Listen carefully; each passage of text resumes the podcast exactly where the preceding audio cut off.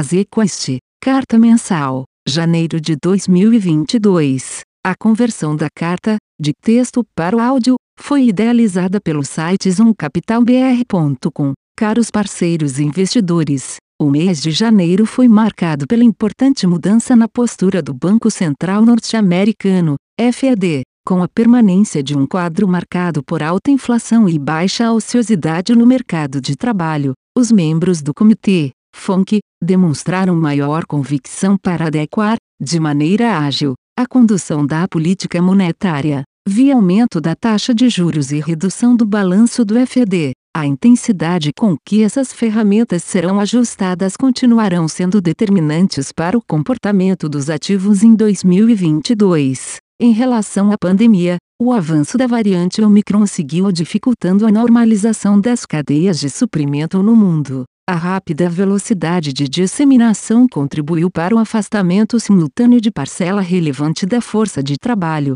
configurando um choque de oferta adicional no curto prazo. Nesse contexto, o Banco Central Europeu, ECB, deve seguir vigilante com o risco inflacionário. Na China, o destaque do mês foi a nova rodada de redução dos juros. Os dados de crédito de dezembro e vendas de imóveis decepcionaram, seguiram mostrando forte queda na comparação interanual. Esses desenvolvimentos, em um ambiente de baixa inflação, sugerem que a postura da política econômica deve seguir mais expansionista à frente. Vindo para o Brasil, a inflação ao consumidor segue persistente e em patamar maior do que o observado no mundo desenvolvido. Em 2021, enquanto no ZEUA e na União Europeia a inflação foi na ordem de 7% e 5%, respectivamente, no Brasil, o IPCA atingiu 10%. Nossa previsão é que, para 2022, o IPCA se reduza para 5,8%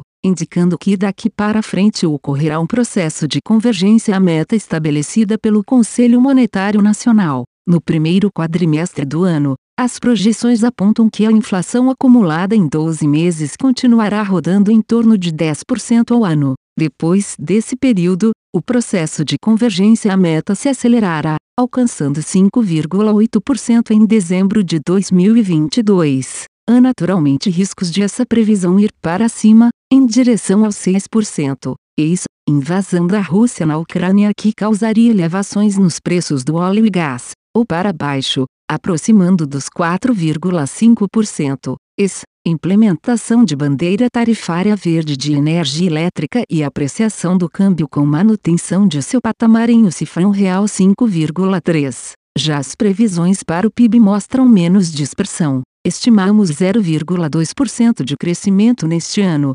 enquanto a mediana de mercado, Focus BCB, prevê um crescimento de 0,3% níveis baixos em decorrência, sobretudo, do processo de contração monetária vigente. No fim do atual ciclo de alta da taxa Selic, se a política fiscal agir de maneira coordenada, esperamos que a taxa básica de juros fique próxima a 12% mantendo-se nesse nível por um período muito menor que o pico de 14,25% alcançado no último ciclo de alta, que durou 14 meses durante o biênio 2015 a 2016. Em outras palavras, se o governo respeitar o atual teto, evitar forte expansão real do gasto público, e não fizer uso de excessos fiscais junto aos bancos públicos, como ocorria antes de 2016, usufruirá plenamente dos benefícios das reformas aprovadas nos últimos seis anos. Por conseguinte, a maior eficiência da política monetária e a maior credibilidade do Banco Central, BC, levarão a um impacto muito maior da Selic sobre o nível e a velocidade de convergência da inflação para a meta, implicando, de maneira mais rápida, uma Selic menor ao longo do tempo. A coordenação entre a política monetária e fiscal é também importante para que se possa dar continuidade à melhoria dos resultados previstos para as contas públicas, apresentada no déficit primário do governo federal de R$ 35,1 bilhões em 2021, um tanto surpreendente, considerando que havia sido projetado um déficit de R$ 331,6 bilhões no início do ano passado. Por conseguinte, diante das incertezas sobre o futuro do teto e da política fiscal, prevemos um câmbio contaminado por elas e afastado de seus fundamentos. Estratégia macro. O comportamento da inflação e a função de reação dos bancos centrais para conter o avanço dos preços continuaram dominando as pautas das discussões econômicas e de mercado ao redor do mundo. O processo de retirada das políticas monetárias expansionistas e, em alguns casos, já revertendo em políticas contracionistas, impactaram os ativos mais sensíveis às taxas de juros e às expectativas de crescimento. Nesse cenário, as bolsas americanas registram fortes quedas, com destaque negativo para o setor de tecnologia, e as taxas de juros apresentaram altas em todos os vencimentos. O Brasil apresentou comportamento distinto. Observamos o fluxo positivo de investidores estrangeiros para a bolsa e setores considerados como velha economia com performances expressivas. Em paralelo, embora a campanha eleitoral catalise as incertezas sobre o cenário econômico à frente, os discursos dos principais candidatos ao longo do mês distensionaram algumas das preocupações vigentes. A maior contribuição positiva para os fundos da estratégia macro no mês veio das posições compradas em real, seja contra o dólar americano, seja contra o euro.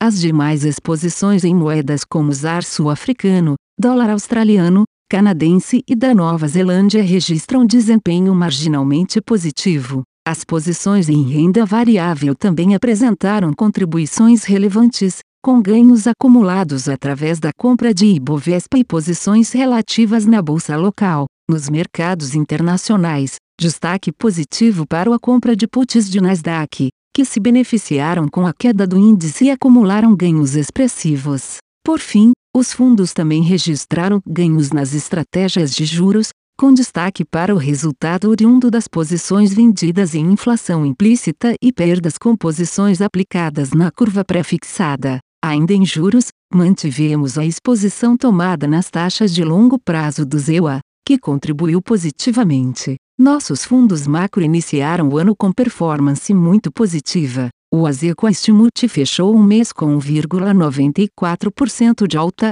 o MZK Dinâmico com 1,50% e o Azeco Estimute Max com resultado de 3,17%. Também aproveitamos para destacar a performance do fundo Azeco Estimute PWR, que busca uma utilização de risco 1,5x maior do que o Multimax. O fundo encerrou o mês com performance de 4,38%. Estratégia de renda variável. Em janeiro, o comportamento da bolsa brasileira se descolou muito das bolsas americanas, ao mesmo tempo em que vimos o Ibovespa se valorizando em quase 7%. As bolsas americanas caíram fortemente. O S&P fechou o mês com 5% de queda, Nasdaq 9% e o Dow Jones 3%. O que derrubou as bolsas americanas, em janeiro, foi o mercado reprecificando o maior orçamento do ciclo de alta de juros por parte do FED. Ao longo do mês, o mercado migrou de 3 a 4 altas para algo entre 4 a 5 altas em 2022.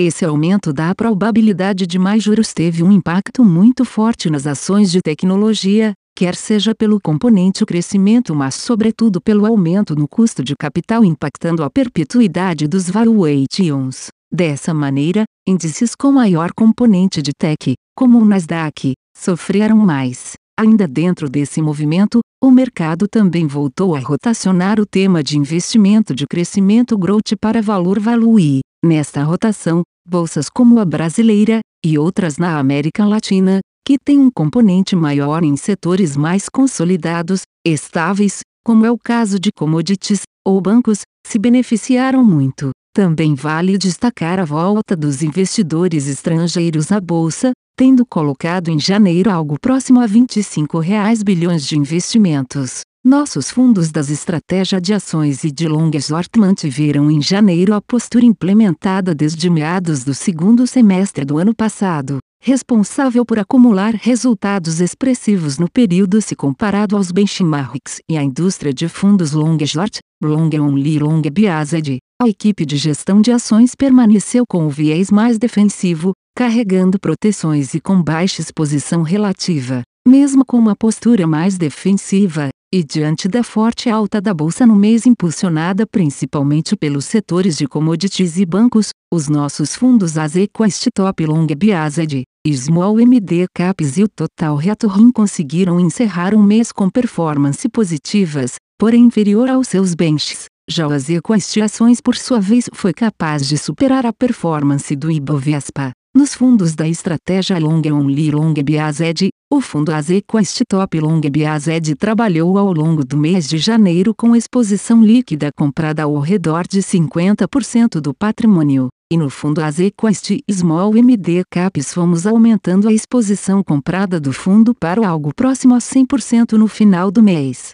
Por fim, no fundo as equastiações seguimos com maior exposição nos setores de bancos e siderúrgicas, e ao longo do mês fomos capazes de operar de forma mais tática um aumento de exposição em commodities, de forma que o fundo conseguiu superar o Ibovespa. Na estratégia long short, destaque para a recuperação do Azequest Total Return, novamente com retorno acima do CDI em 12 meses. O fundo tem atualmente baixa exposição líquida à bolsa, seja levemente comprada ou vendida. Os setores com maior exposição comprada são bancos, elétricas e petróleo, ao passo em que os setores de varejo e tecnologia seguem sendo os destaques vendidos. Estratégia Crédito Janeiro é sazonalmente um mês mais fraco para o mercado primário de emissões de crédito privado, ainda mais quando comparado ao recorde de emissões do último trimestre de 2021. Parte relevante das ofertas veio com taxas inadequadas em nossa opinião e, por isso, não participamos de nenhum book building nesse mês.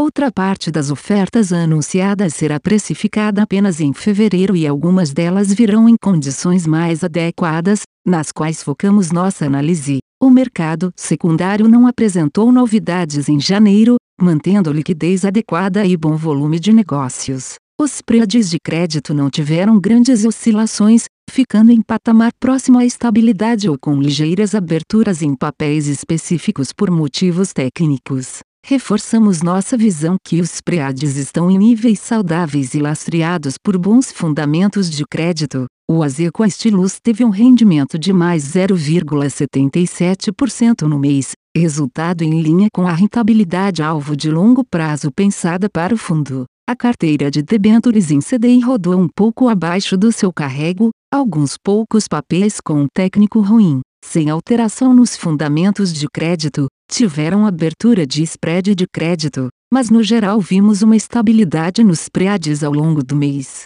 As demais estratégias apresentaram resultados em linha com o seu carrego, sem nenhum destaque específico. O Azeco Estivalore teve um rendimento de mais 0,77% no mês, seguindo os mesmos fundamentos que pautaram a performance do Luz. Já o Azequest Altro, por sua vez, teve um rendimento de mais 0,79%, resultado um pouco abaixo da rentabilidade alvo de longo prazo pensada para o fundo. As diversas estratégias no mercado local apresentaram bons resultados, com destaque para a carteira de FDC e estratégia Yield. Já a estratégia Offshore teve uma performance negativa no mês, reflexo de uma postura mais rock do FED e seus efeitos sobre os preades de crédito dos bans corporativos. Seguindo este mesmo racional, o Azequest Supra teve um rendimento de mais 0,62%, resultado abaixo da rentabilidade alvo de longo prazo pensada para o fundo.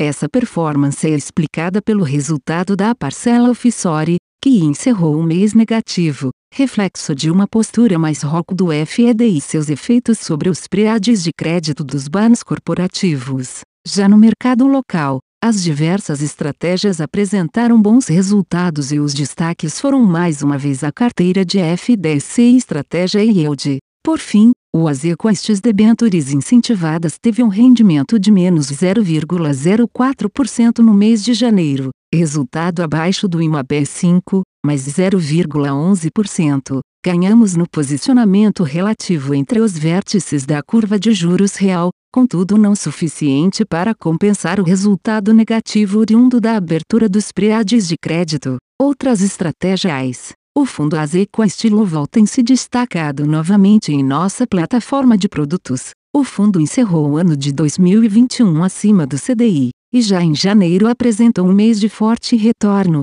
0,92%, ou 126% do CDI. O fundo Azeco este termo por sua vez manteve sua rentabilidade alvo planejada com 0,76%, o equivalente a 106% do CDI. O fundo Azeco este Azimuth Equity China dólar teve um mês bastante difícil, quer seja pelo retorno do fundo em Luxemburgo de menos 6%, e também pela valorização de 5% do real diante do dólar no mês. Nos próximos dias divulgaremos comentários a respeito da performance e perspectivas para o fundo. Fim. A conversão da carta, de texto para o áudio, foi idealizada pelo site zoomcapitalbr.com. Aviso legal. É recomendada a leitura cuidadosa do regulamento dos fundos pelo investidor antes de tomar a decisão de aplicar seus recursos. A rentabilidade passada não representa a garantia de rentabilidade futura. A rentabilidade, quando divulgada,